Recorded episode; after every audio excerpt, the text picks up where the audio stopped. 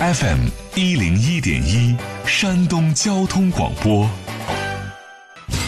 开学复课防疫指南：学生返校，一、全程佩戴口罩；二、从家庭到学校尽量不乘坐公共交通工具；三、分批错峰有序入校；四、如实提交每日健康信息，没有通过健康审核的学生不能入校。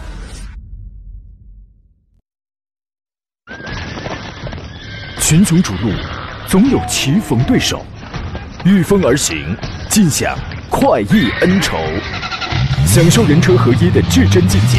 你首先需要选对最合适的宝马良驹，精彩汽车生活从这里开始。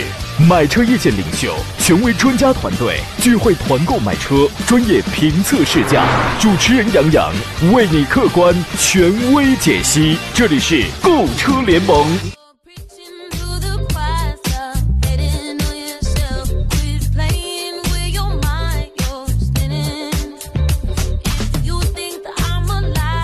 来，诸位，五一假期啊，正式结束了，重整旗鼓，抖擞精神，回归正常的工作。欢迎如约收听山东交通广播，打从现在开始，又为您开马启航的购车联盟节目。我是杨洋，在济南问候全山东的亲人朋友。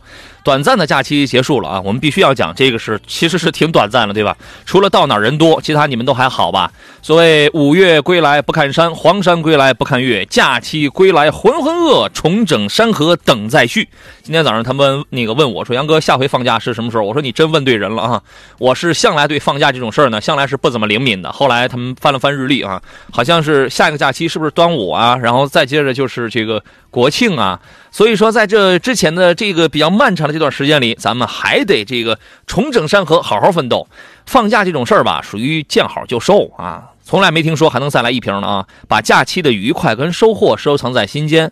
啊，把这个阶段性的目标放在眼前，继续努力奋斗吧！啊。今天节目呢，我们遇到了挑车、买车、选车的问题，您可以直接跟我们来进行交流。直播热线呢是零五三幺八二九二六零六零或零五三幺八二九二七零七零，还有几种网络互动方式，一个是新浪微博，您可以关注山东交广杨洋侃车；微信公众账号呢分别是山东交通广播以及杨洋侃车。节目再通过第一个进行音频与视频的同步直播。有没有这个假期假期期间这个出门的呀，或者去看了车买了车的呀？欢迎跟我们跟我们来分享一下啊！节目以外的时间，请关注我的同名抖音号杨洋砍车，第一个杨是木字旁，第二杨提手旁，单人旁，砍大山的砍，加微认证的那就是我了啊！今天呢，和我共同来讨论各位买车问题的是济南银座汽车的田道贤、田门光老师。你好，田老师。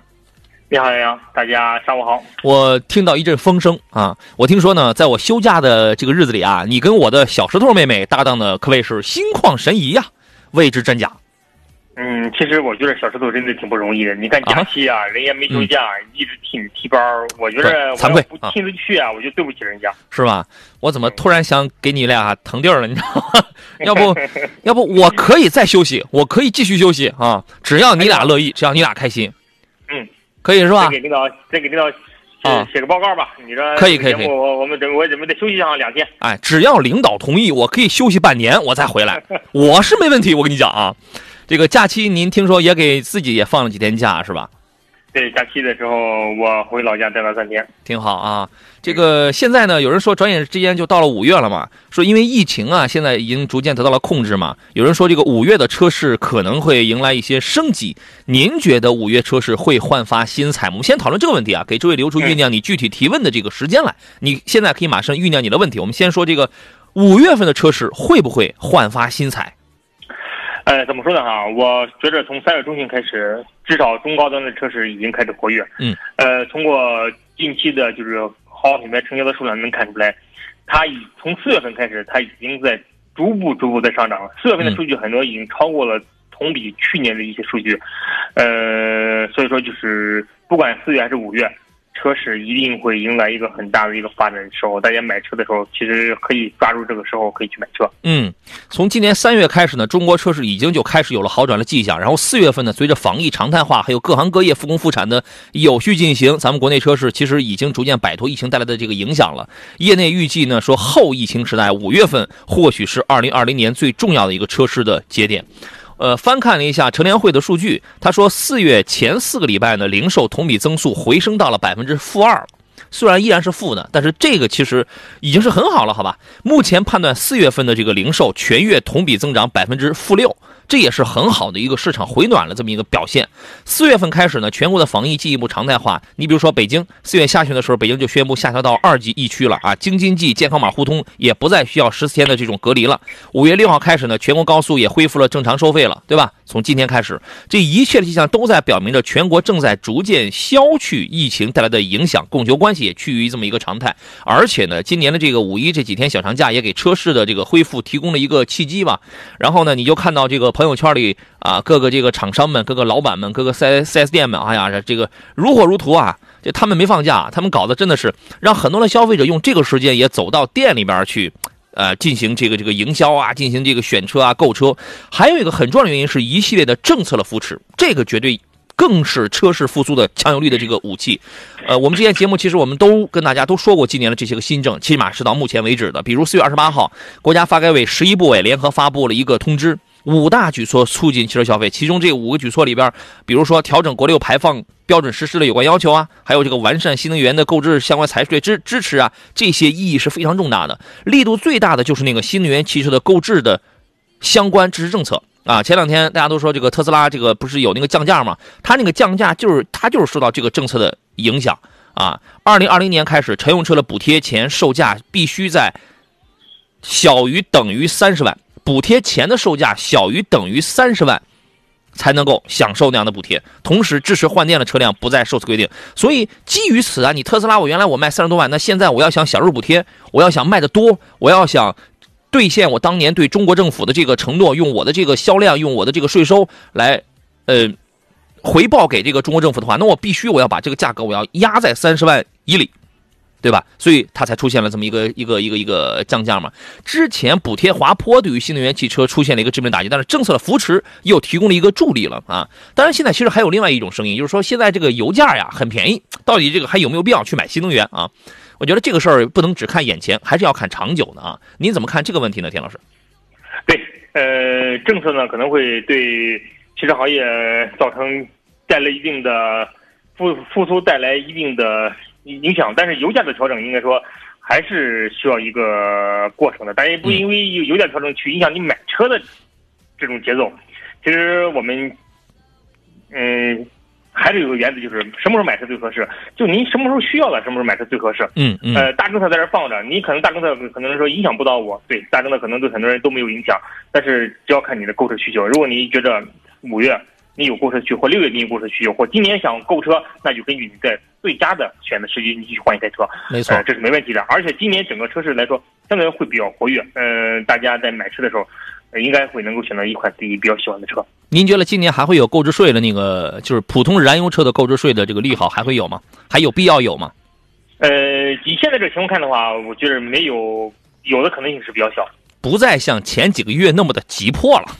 对，因为现在整个车市的回暖是很明确、很明显。对，而且就是刚才杨老师您提到了五整个五一假期，因为我是亲五一，我基本上虽然在家待了两天，但是我基本上我是在店里度过的。嗯，我能看出来每天的在店里扎了个帐篷，客户的数量是真的是特别多，大家真的就出来了，想买一台车或者想换一台车。嗯，确实如此。所以说就是。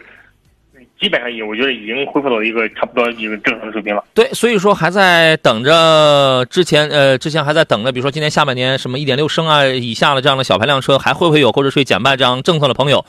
呃，现在还我不敢断言，不敢预测说有还是没有，但是目前确实来讲，整个车市在回暖，政策的利好也在加温，再有因为。如果你说前边几个月的话，前几个月这个政策出来之后，那是一个重磅的，是百分之百的一个一个一个重磅利好。目前来看，这个政策仿佛有也行，没有也可。对吧？所以说还要不要等下去买小排量车了？这个朋友，这个由你自己去决定啊。除了国家政策层面的支持之外，地方的补贴政策也很诱人。当然，这些都是别人家的事儿，我我们就看看就好了。比如说是什么广州啊、深圳呐、佛山呐，包括这个河北啊等等啊，这些都是别人家的孩子，我们就看看就好了啊。呃，最后一个原因就是五月份呢，从哪个迹象我们判断出来这个车市要开始回暖呢？就是五月要发布的新车的数量其实还是蛮多的。啊，还是蛮多的。如果说前四个月当中，很多车型都只不过是一些洒洒水亮的中期小改款，搞一个云上市啊，搞一个线上上市的中期中期小中期小改款。但是呢，这个小调整，但是在五月份之外，有中期大改款的，还有这个首发新车型的，对吧？中款的呃这个中期改款的奥迪 Q 七、Q 三的 Sportback，还有上汽大众的那个叫做 Veloran，Veloran 刚定了个名叫威然嘛啊，领克昨天晚上刚发布的领克零五啊，东风标致的两千零八 D 时代的索纳塔等等这些车都会在五月份跟大家来这个进行见面，所以说车市的快速复苏目前在焕发着一种积极的信号。好，各位，我们继续回到节目当中。呃，综上所述呢，可以预见五月份呢，确实将成为中国车市的一个非常重要的节点。什么要买车的朋友啊，什么五月呀、六月呀，传统的六月、七月啊，什么这样的淡季，我觉得你看看就应该是差不多了啊。呃，各位遇到了挑车买车的问题，可以跟我们来进行探讨。有人说这个 BGM 虽然不好听，但是知道是你回来了啊，这个不好听吗？我感觉还挺好听的呢，所以给所以给你换了一个 BGM 啊。平安师傅说杨有一套啊，五一哪儿也没去的飘过啊，挺好的。我觉得哪儿也没去就很好，我也哪儿都没去，就回家陪了一下老母亲啊。孩他爸是今天第一个提问的，他看了这个车吧，是别克的英朗，关键他看的是一台 1.0T 的那个车型啊，手动挡。现在卖它六万五，我看配置还不错啊，四轮碟刹、独立悬挂、真皮座椅、天窗、真皮方向盘，你觉得这个价格怎么样？值得入手吗？我觉得这个配置啊，呃，价格呀都不是问题，就是它这个 1.0T 的这个三缸吧，你说通用，你好歹你你整个 1.3T 的好吧？你好歹你去买个 1.3T 的，你买个 1.0T 的吧？我个人觉得这个发动机不是一个多么完美的选择啊。田老师，你来分析一下这个问题吧。对，呃。英朗的优势呢，就是在它的价格，对，价格便宜。它可能配置很高，而且配置，比如像启停啊，像一些都他说的四轮碟刹、独立悬挂都有。嗯。但是最大问题就是它的发动机上，二是一点零 T 的是它销量最差的车型。对。它现在已经已经出四缸了。对，已经出了一点五一一点五四缸了，就必须要把这批必须要把这批三缸的要先清库清掉，是吧？所以所以价格折半了嘛，价格折半了。六万五买三缸的机器的，这时候一点零 T，我建议你还是看看四缸。嗯，对，哪怕你就是想买这个涡轮增压的，你不想要那个四缸一点五升，那你好歹你也买个一点三 T 的，一点三 T 的，说实话我还马马虎虎，这个还能混得过去，因为毕竟因为主要因为这个车它便宜。因为英朗现在很便宜，你那个 1.0T 的，你那个六万五的那个价格，它现在已经是一个折半的价格了。但是这个 1.0T 的发动机，你六万五你也花了，你不能因为它便宜，你觉得六万五不是钱，然后你去买了一个有争议的这么一个产品，六万五也是钱啊，对吧？所以这个真的真的不是一个这个多么完美的选择，你慎重考虑一下，好不好？呃，杨侃这微信平台上，李斌的问题是：杨老师你好，我是你的忠实粉丝，谢谢啊！我现在想买一台宝马叉三啊，今年五一节五一五一期间，我一个同事的朋友啊，刚刚找我提了一台三菱啊，想了解一下价格区间，别多花了钱。二八 i m 运动套装呢，现在能做到什么价格？我这边问到了最低价是三十八万三，是这样啊，现在二八 i 呢，运动套呢，M 套呢，现在就在三十八万上下，上下浮动。你说你三十八万三？可能别人买是三十八万一或者三十七万九，这个都是有可能。但是三十八万左右，这是一个正常的一个优惠。但是一定它是有浮动的，因为你全款还是分期，你各地经销商的这个水平是怎么样的？他有的是他为了要那个卖车，这个这个多多少少比别人再便宜点，这个都是有可能的。三十八万左右，这是一个正常的价格啊。您觉得这个价格怎么样？我没法说这具体价格怎么样，但是每个城市的现在车价哈不一样，价差都都不是很大，可能一个城市可能差个五六千块钱，四五千块钱。嗯。哎，所以说就是不敢说 哪个城市价格最低或哪个时候最低。嗯，所以呢？所以说你，但是很多人说我能不能买亏了？我吃亏是肯定不可能的，因为现在就是差价不大，是吧？厉害了，所以说你整体的差价吃亏。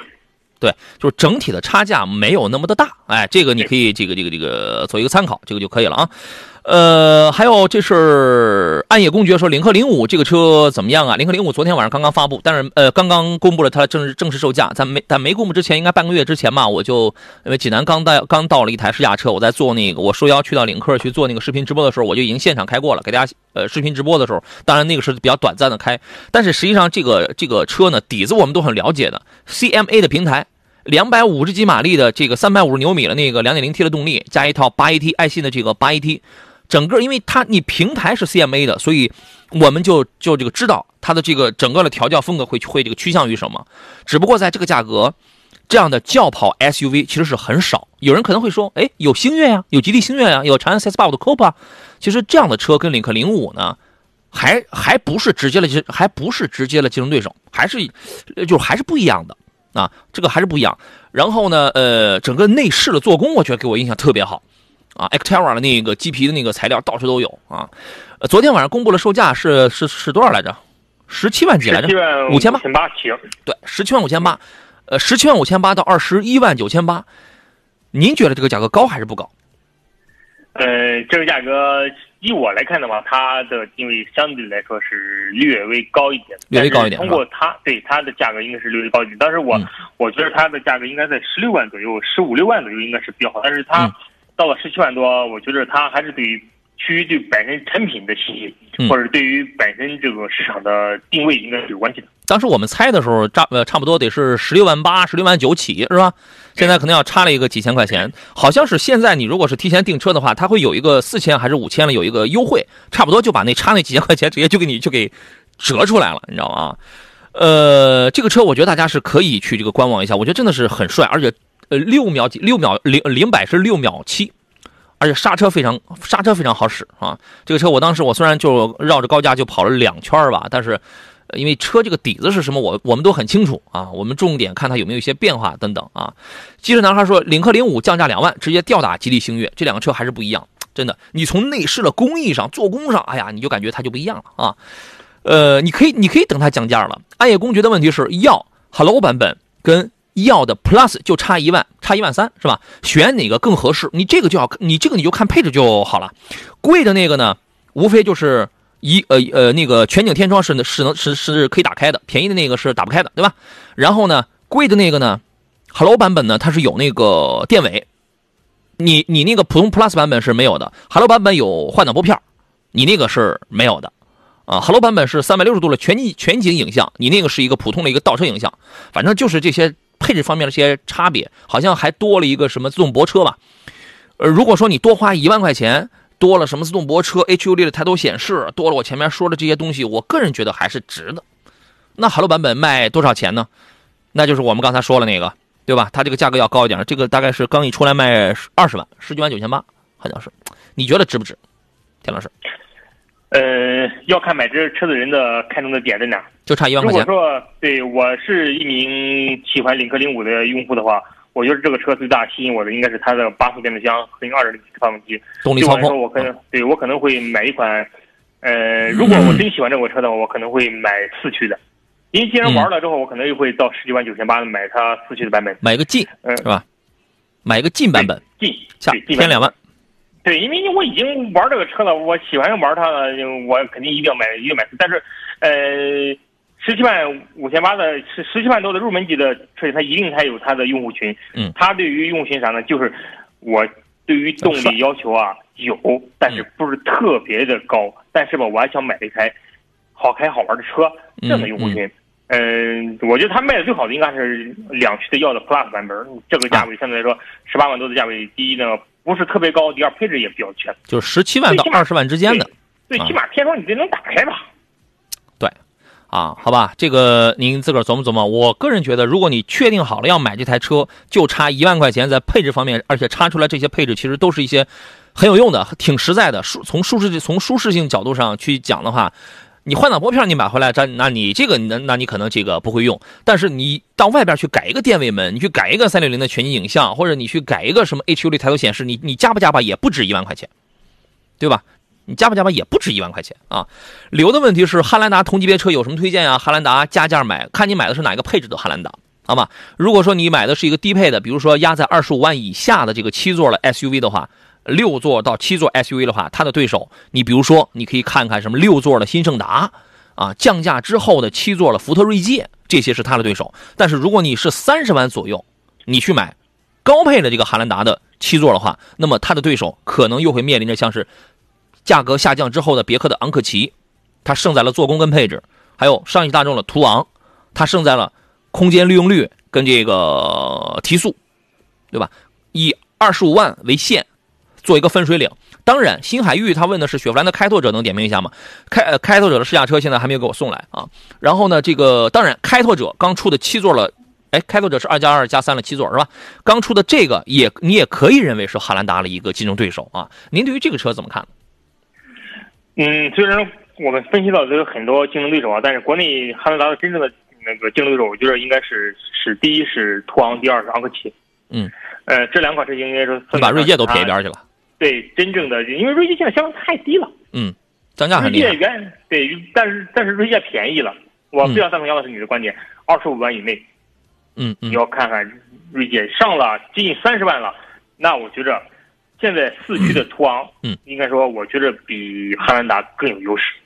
是吧？因为途昂现在也很便宜，对吧？对，肯定的。嗯加完置换补贴，四驱的版本用不了用不了三十万，二十九万多左右，你基本你就能买到了。对，雪佛兰的这个 Blazer 你觉得怎么样？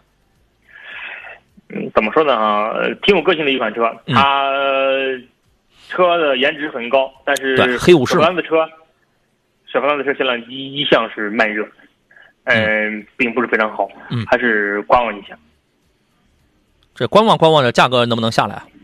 肯定会下来，一定会的。是吧？回头我们去找一个车去这个试驾一下啊。当然，这个车你是可以看的，车还是蛮帅的啊。这个木子广大呢说，宝骏三幺零怎么样？我就是上班代步，还有其他车型推荐吗？这个车有四款，4S 店里只有两款。呃，你这个车呢，我觉得原来有一个1.5升，二零一七款之前有一个1.5升的五五档半自动的那个你就不要考虑，因为你你这个车如果要买的话呀，你我建议第一你就买手动挡，你就买个手呃这个手动挡，这个车比较的小啊，这个比较的小。呃，小比较的低啊，比较的比较的小一点。但是你要是正常代步使用的话，一点二升啊，你想一个小排量，动力也不是多么的强劲。呃，预预算可能也就是四五万块钱是吧？五万元上下买一个做一个代步的工具，关这个车空间还是可以的。那个起码你后排放到这个放放，因为呃还能有个一千升，偶尔带点东西，这个还是足够的。用它来做一个过渡的一个代步工具啊，这个回头挣了钱咱们再买一个更好的，我觉得这个是可以的，这个没啥问题。五万左右的车呢？嗯，其他车型也有，你比如说都是一些这个长安逸动的 DT，你可以买个手动挡的。吉利远景五万，你应该新远景啊，你也只能也是买个手买个这个手手动挡的吧。我觉得重点还是五万，老老实实就去考虑这个和呃这个自主品牌，标价四万九千九，你原来是能买现代瑞纳的，现在你连四万九那都花不了，四万块钱我觉得差不多了吧。但是呢，说实话啥味儿没有啊，这个价格老老实实去买一个自主品牌就可以了啊。呃，我们要进入半点广告了，稍事休息一下。回来之后呢，还有半个钟头，各位遇到了这个选车、买车的问题啊，可以接着跟我们来进行探讨。直播热线呢是零五三幺八二九二六零六零或八二九二七零七零。另外，您可以给我发微信，在山东交通广播的微信平台，或者是在杨洋侃车的微信公众号上，都可以给我来发送你的文字问题啊。发你不要发语音，发语音我是听不到的，好吧？这个我们稍事休息一下，回来之后咱们再接着聊。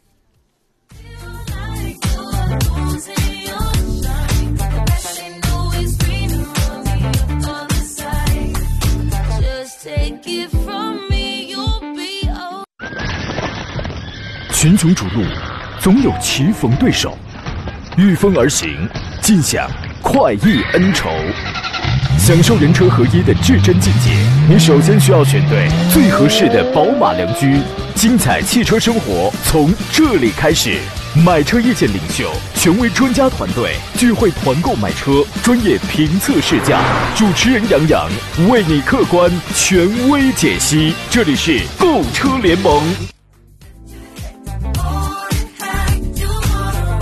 来，各位，十一点三十三分，这里是山东交通广播，在五月六号的上午为您直播的购车联盟，我是杨洋。呃，待会儿遇到了挑车买车的问题，您可以通过两路热线，或者是我们有很多的，比如微信呐、还有还有微博呀，呃，在微信公众平台上发留言的，在视频直播当中发留言的方式，直接让我来收到您您的问题啊。注意听节目，我们来聊一聊你关心的那些个啊挑车啊、选车这样的问题啊。今天座上宾呢是来自济南银座汽车的田道贤、田文光老师，你好，田老师。你好，杨洋，大家中午好。我们来看一下这个大家的这些个提问啊，大老段啊，是来自青岛的朋友，他说：“你好，杨，请问二零款的轩逸跟昂克赛拉的两点零，女士开怎么选啊？”是这样，你知道吗？有这个很多的人都在说昂克赛拉的这个现在的这个非扭力梁的非独立后悬架，我是一个全球悬架，我是一个全球标准，用的是碟形的这个专利，怎样怎样怎样怎样。哎呀，全球标准没错，碟形特殊技术专利也没错，调教上调的确实不错，也没错。但是我怎么就是觉得呢？这个把原来的好好东西就是给你撤换掉了，你还不承认它是个减配呢，对吧？呃，女士开啊，女士开，呃，然后怎么来选？我个人我会觉得你踏踏实实去选一个轩逸，一点六升的轩逸啊，这个车无论从销量、从保值、从经济性、从舒适性上，都比昂克赛拉要好太多了。昂克赛拉你两点零的，你要是自己女士开的话，你开不出它的后悬架好与孬。啊，但是我能开出来的，好吧？呃，这是第一个问题，待会儿来听田老师的他的选择意见啊。田老师不要被我影响。第二一个，另外，马自达马上在月底会上市一个 CX 三零，没错，CX 三零啊，这个车怎么样？谢谢。两个问题啊，田老师您来说一下您的观点吧。先说第一个哈，嗯，呃，昂克赛拉跟轩逸，很多人其实这这两款车型是很多人在对比的车型，但通过现在山东省就是全国的销量来看的话，呃，轩逸的销量要远好于昂克赛拉。原来是，比如说退回两年前，两到三年前，那个时候昂克赛拉的对手是谁啊？是经常是思域，是经常有人会拿这辆车来这个比较啊。对，原来很多人拿思域在对比那个轩逸，但是因为后来思域它定位越来越高端，还或者是它销量因为远甩轩逸了，所以轩逸应该啊，现在应该昂克赛拉，呃，这种车型它去去竞争了。但是女士开啊，怎么回事呢？日本车选的话，我建议还是选更主流的，像轩逸啊，呃。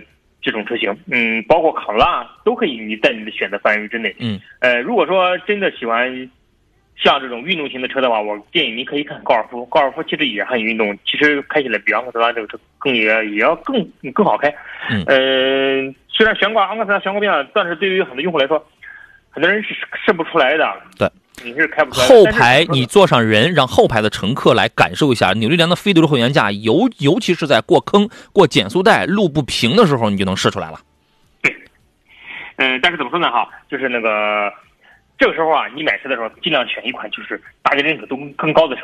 呃，轩逸，轩逸至少它更稳定，而且轩逸的优势在哪？就是大空间，它的第二排空间特别大，而且它的轩逸的座椅特别舒适。嗯嗯，所以说我这种情况之下。呃，选一款轩逸可能会更更保稳一些。对，开都没有问题。你可能你会觉得开起来两点零的昂克赛拉可能会更过瘾一些，啊。其实你减配的东西真的是挺看不上眼的。二点零跟一点六没有多大区别。嗯，女士可能也，这个就这个排量也不要说什么暴力驾驶了，两两点零你也暴力不起来，是吧？重点考虑一下舒适、保值。那我们再经济 C S 三零。就可以了。对，CX 三零，因为这个车是月底要上市，这个车你要等的话也可以，但是可能小点了吧？因为 CX 三零它长什么样，跟大家来介绍一下，接近四米四，哎，还有两厢的昂克赛拉嘛？对，两厢昂克赛拉，接近四米四的车长，它出来了之后的竞争对手是谁呢？我说三个车你就明白这个车大概是个什么样。呃，官方叫它叫跑旅 SUV，其实就是一个 crossover 的一个架高的 crossover 的一个两厢的昂克赛拉，四米四的车长，然后呢，它的对手是逍客啊、CHR 呀、奕泽，OK，你明白了。两点零，两点零的排量，对吧？哎，有没有一点五升的？现在因为我它要刚上市，我还没，我还没上市。听说过这个车，但是还没有具体关注。因为当时我我看到了，我它一出来之后，我想，哎呦，这不是昂克赛拉出两厢版了吗？对，出两厢版了，价高的两厢版啊。你觉得有没有必要再等一等这个呀？没有必要。女士开这个应该也应该也挺帅吧？挺也挺帅，挺好，挺个性的啊。但是以马达的这个车现在的上市里面看的话，它的降价区间是很慢的。嗯。所以说，就是这个时候，你选选一款更加求稳的轩逸，或者是买一台高尔夫，也不错嘛。嗯，是，好吧，那就那那就是这样了啊，好吧。呃，马自达的调教向来没问题，调调教是没问题，开也没什么问题啊。你要是但是你要是女士开的话，我我建议在这道题目上，还是建议她去买一个二零款的轩逸，好吧？这个事儿咱们就说到这儿了。我们来接通热线上等候的周先生，他的买车提问。你好。你好，周先生。哎，你好，洋洋。你好，电话接通了，您请讲。哎，好嘞。嗯，我想问一下，就是我看了一款车啊，是福特的锐界。嗯。呃，这款车就是我想问一下，它的那个小毛病多不多啊？这个车。嗯，你买的是哪个版本？两驱豪锐还是四驱豪锐？对对对 是的，是的。因为我我经常关注咱节目啊。嗯。呃，因为我本身以前看的是那个呃冠道。冠道的话，因为它是一点五的，您这边一直说不建议买，所以说我也就不敢关注这个了。然后呢，现在二点零的冠道稍稍就说低配的话，稍稍能超点预算。嗯，然后我就看了一下这个锐界，因为我是这样，我我是青岛，就是一个下面一个一个乡镇的，我在乡镇上住，所以基本上不堵车。嗯嗯。呃，所以说这个油耗应该是有一年的话大概是一万多公里。嗯，那差不出什么来啊。对我关注的是主要是，呃，就是说是，嗯，买车以后它那个什么小毛病见到比较多，因为我想多开几年。嗯，明白了，七八年左右。哎，啊，所以说保值这一块也不是说那么关注。明白了，主要就是看这个车有没有什么小毛病什么的啊。这个田老田老师有没有听说过这个锐界有一些比较明显的小毛病？呃，锐界我身边有两个人在开锐界，嗯，怎么样？他们口碑？反应最多的就是油耗高。嗯嗯，除了这个，他们能跑到多少？还真没有人反映他小毛病多的。嗯，他们的话能跑到多少？十三升够吗？十三升左右，十三升左右啊，市区油耗十三升左右啊，路路况能通畅点的话，差不多十二、十一二的是吧？十一到十三升左右。估计以这位听众他的所在的城市的条件，能开到十一升油左右，应该是没问题。嗯，还有没有什么其他的？他们有没有反映一些小的一些小瑕疵之类的？呃，就反映这个车啊，嗯，异味比较大。对，这个新车确实味道比较大。我当年这个车刚一出来的时候，我去的时候我就试出来了。味道比较大一点。它这个，因为它用的这个，它用的这个阻隔材料啊，这个这个橡胶材料啊，嗯，相对来说确实是味儿比较大。因为我我开过一阵这个车，嗯，我印象对我的感觉就是这款车的异味特别大，我至少我肚子里边有头晕的感觉。这个可能要明显一点。另外呢，油耗高，保养贵，这个是两个事实。但是由于周先生一年也就一万公里，而且他个人不是特别在乎，所以说这两个就对他来讲不算是一个什么特别大的毛病了。对，你去开，你去做一下，他。本身那个车里的味道你能不能接受？如果说你能接受，我坐在坐一会儿之后你头不晕，那也没那也没问题。然后就是无非油耗高点，但是因为你城市不堵车，嗯，就应该还是可以接受的。其他没啥，七座车型嘛，这么大的车。对，其他的还真没啥。周先生。嗯嗯，好的。还有一个问题就是说，我看那个那个冠道嘛，冠道的话，二点零的冠道的话，它现在也没啥优惠啊。我去看了一下，嗯，因为说低配的冠道现在办下来和那个低配的途昂基本上是一个价了。我想问这两个车的话，是是您这边是是怎么意思？如果说是冠道跟途昂的话呀，我如果是我的话，我还是建议你买途昂，因为本身它这个级别它就不一样了。你可能虽然办完了之后价钱是差不是差不多，但是这个级别绝对是不一样的。哦，也就是说，它的那个驾乘的感受应该是比那个冠道要稍好一些，是吧？对，整个的舒适性，尤其是空间利用率这一块它这个绝对不一样。你一个冠道呢，你这个后备箱你再怎么整，你这个再怎么整，它也它也能在两千左右，顶多两千左右。但是冠道你要，那你要是家里有点特殊用途，你把那后备箱你铺平这个之后，两千几百升，那个那个那个空间太牛了，因为它是一个中大型的。哦，是是是。嗯，那个低配的途昂的话，就是属于那个那个空间比较大，是吧？对，因为途昂属于是一个中大型的 S 呃 SUV，冠道其实它是一个中型。哦哦，这样哈。对对，还是有差距。这个那个冠道的话，这边的就是它那个也没啥小毛病啊。两点零 T 的要好一些。最早的时候因为刹车的原因曾经召回过，但是那个事儿解决了之后，应该这就没啥了。啊，这样，呃，行，这样也。好，这样你就行了。因为我这样主要看一下那个途昂和锐界吧，这两款车看看。对，因为这两个车目前还差价还蛮大的，对吧？对呀，对呀。两个豪锐版本的锐界是最值得推荐、最值得买的。但是现但是现在锐界是不是得优惠四五万了？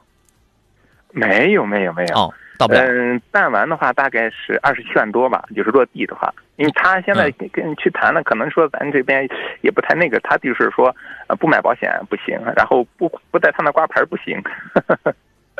哦，那这个属于是你跟四 S 店要谈一谈，对，是吧？对对对，他说落地的话，反正就是二十万多吧。你是全款吗？还是分期？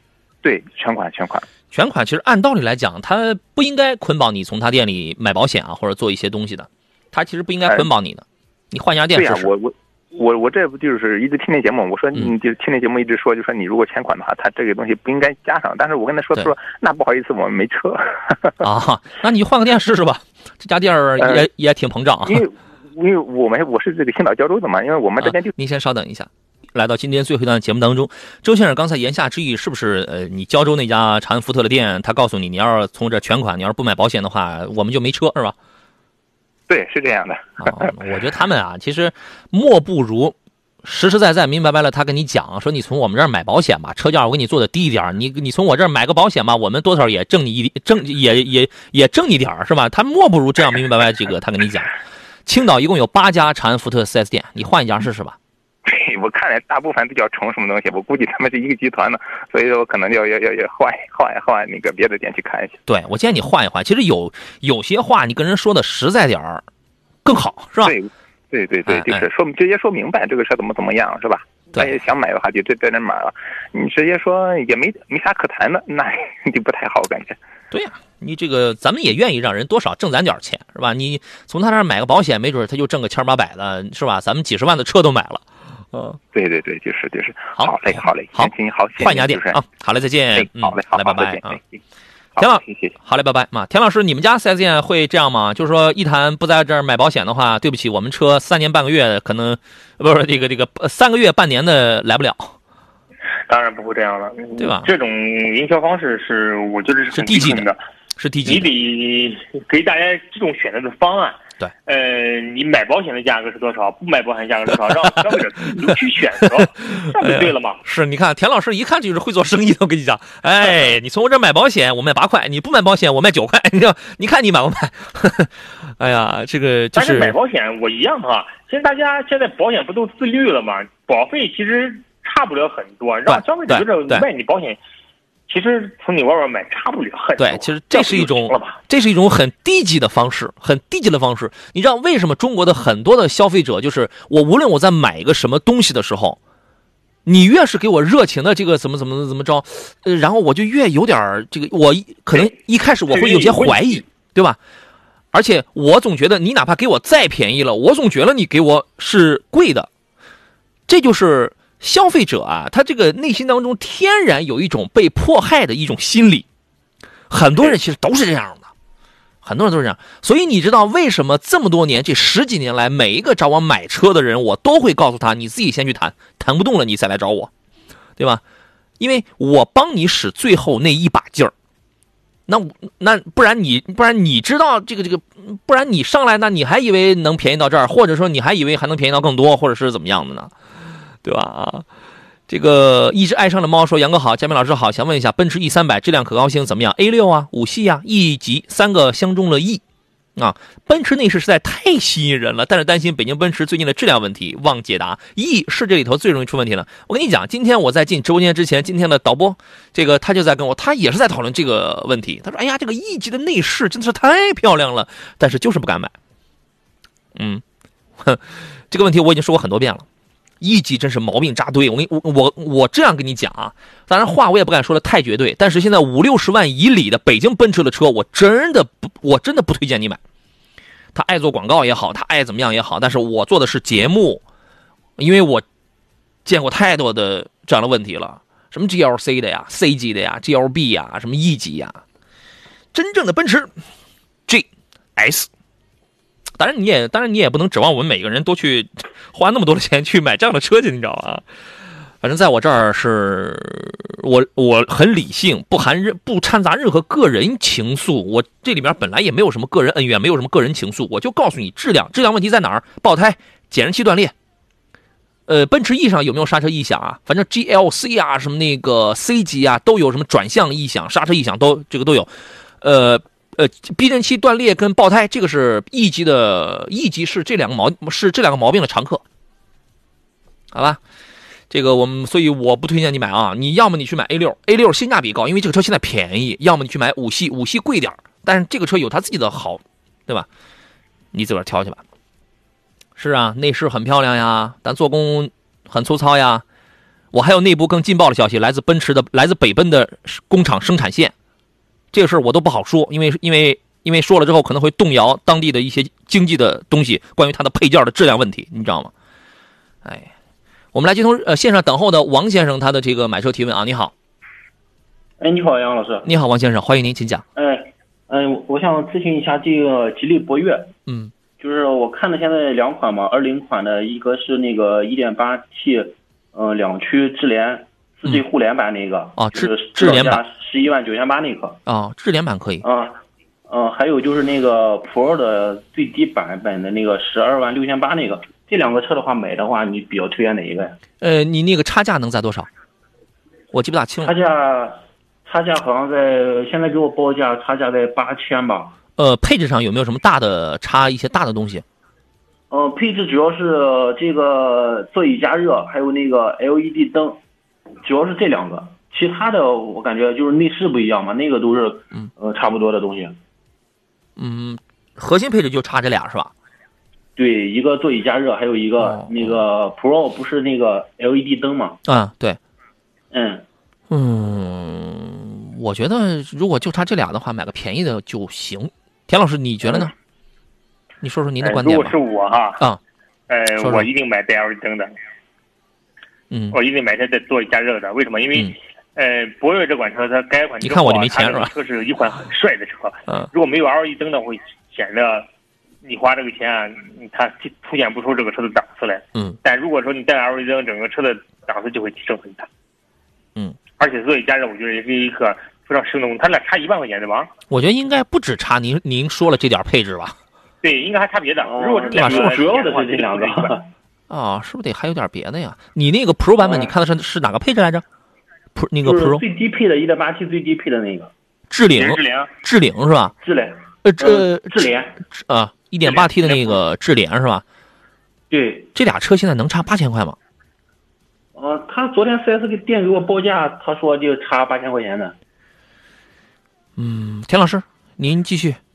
哎，如果是我的话，我会选十二万六千八的。智联 Pro 版本，智联 Pro 它是没有座椅加热的，那个 1.8T 四 D 互联那个是有座椅加热和 LED 灯的。四 G 版本是有的，呃，便宜的那款有。哎，哦，呃，四 G 版现在便宜，四 G 版一开始卖的贵，现在便宜啊。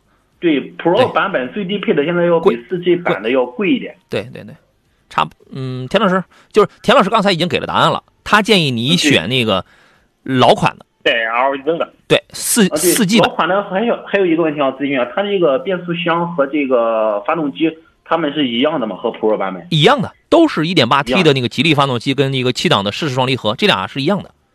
嗯，底盘是不是也都？我是我想去买车的，我我是莱芜的吧，呃，想去济南提车，那个到时候可不可以通过你去那边提车呢？啊，可以啊，你这样。你你自己先给那个吉利汽车超市先打个电话，你先问明白。给我给我打电话了，然后我跟他聊的也差不多了。挂牌什么都没问题吗？节目吧，就是最后一把劲儿吧，找你了。哎，这个莱芜朋友买车现在是挂鲁 S 还是挂鲁 A 啊？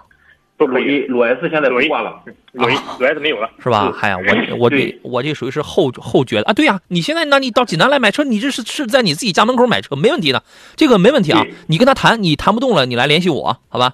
哦，那我怎样再联系你呢？我已经和他谈的差不多了，谈的差不多了是吧？那你这样吧，你把你电话你那个留给导播吧，好不好？请导播来记录一下您的您的这个这个电话，下午的时候我给您打电话吧，好吧？好嘞，好嘞，嗯嗯，好，好嘞，再见，祝你成功啊！嗯，好嘞，拜拜，哎，好嘞，拜拜，拜拜，嗯。对呀，现在这都是自己家门口买车了啊！来芜也是济南的嘛。哎，对啊，嘿，你看我这脑子不行，你知道吗？